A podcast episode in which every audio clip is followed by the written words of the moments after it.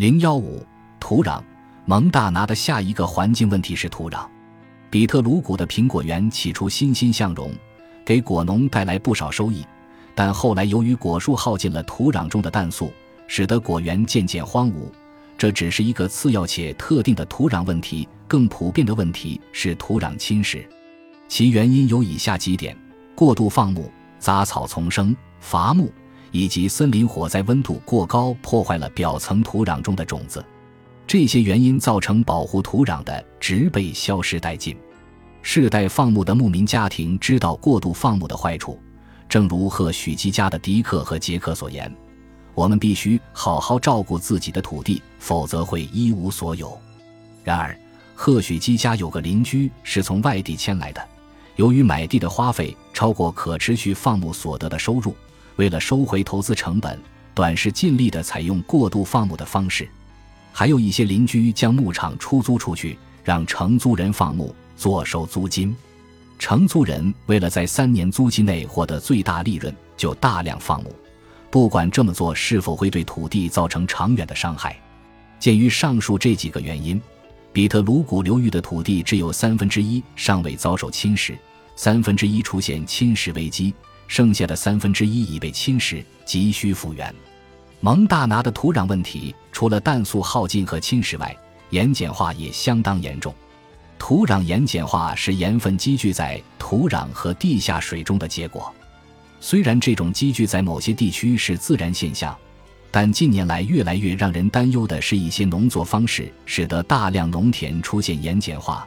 我会在下文和第十三章重点从自然植被清除和灌溉来讨论土壤盐碱化的问题。在蒙大拿某些地区，土壤所含盐分甚至高出海水的两倍。盐分除了会对作物产生一些毒害外，盐分含量过高对作物的危害等同于旱灾，土壤水分的渗透压会升高，导致作物根部更难通过渗透作用来吸收水分。咸井水或溪流的表面水分蒸发后还会留下一层盐。设想，如果你喝的水比海水浓度还高，这样的水不仅难以下咽，也无法促使作物生长，而溶解在水中的硼、硒等有毒成分更会损害人体健康。除美国以外，土壤盐碱化的问题还发生在世界很多地方，如印度、土耳其等。澳大利亚尤其严重。在过去，土壤盐碱化是造成世界古文明衰败的原因之一，如美索不达米亚就是一个很好的例子。土壤盐碱化问题也很好的解释了今天的伊拉克和叙利亚过去曾是贵为世界农业中心的肥沃新月，现在却物是人非。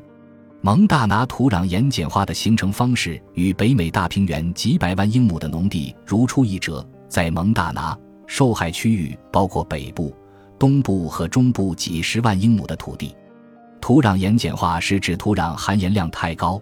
高地势地区盐分含量高的地下水渗到低洼地区，使得周围半英里地区都受到牵连。如果上坡农民由于农作方式的缘故造成下坡邻居的农地土壤盐碱化，双方必然免不了一场恶战。蒙大拿盐渍土壤的问题是这样形成的：蒙大拿东部的岩石和土壤本身含有大量的水溶性盐以及许多海洋沉积物，土壤下方是盐床，渗水性差。蒙大拿东部环境干燥，几乎所有的雨水都被植被的根部所吸收。然后又蒸发成为大气，因此根部下方的土壤依然缺乏水分。然而，如果农民清除原生植被，采用耕一休一的农作方式，比如种一年小麦，然后休耕一年，使得雨水不会被植物的根部吸收，而是渗入土壤，留在根部下方的土壤层中。不过，土壤中的盐分也会因此溶解于水中，造成水位上升，到达根部区域。由于土壤下方岩床的渗水性差，含有盐分的地下水无法渗入岩床，于是，在下坡低洼处渗出。因此，不仅上坡区域的植物难以生长或根本种不活，而且下坡区域也因盐渍土壤问题很难种植作物。自1940年起，由于农作方式发生改变，特别是拖拉机和高效耕耙机的大量使用。以及在休耕期使用除草剂来去除杂草，还有处于休耕期的农地越来越多，这一切都使得蒙大拿盐渍土壤的面积越来越大。要解决这一问题，必须依靠多种积极的农场管理，例如在下坡倾斜区域种植耐盐的植物来吸收盐分，通过应变种植来缩短上坡区域的休耕时间，种植苜蓿等需要很多水分的多年生植物，让深入土壤的根系吸收多余的水分。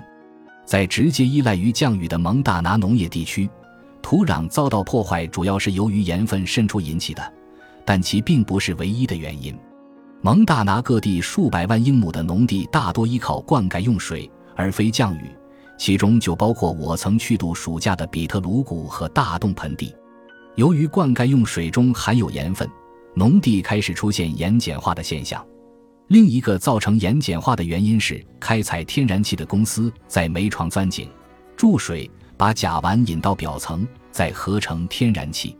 然而，注水溶解的不只是甲烷，还有盐分。自1988年起，与蒙大拿相邻、同样贫穷的怀俄明州，为了振兴经济，大规模使用上述方法开采天然气，结果导致怀俄明州的盐水流到蒙大拿东南部的粉河盆地。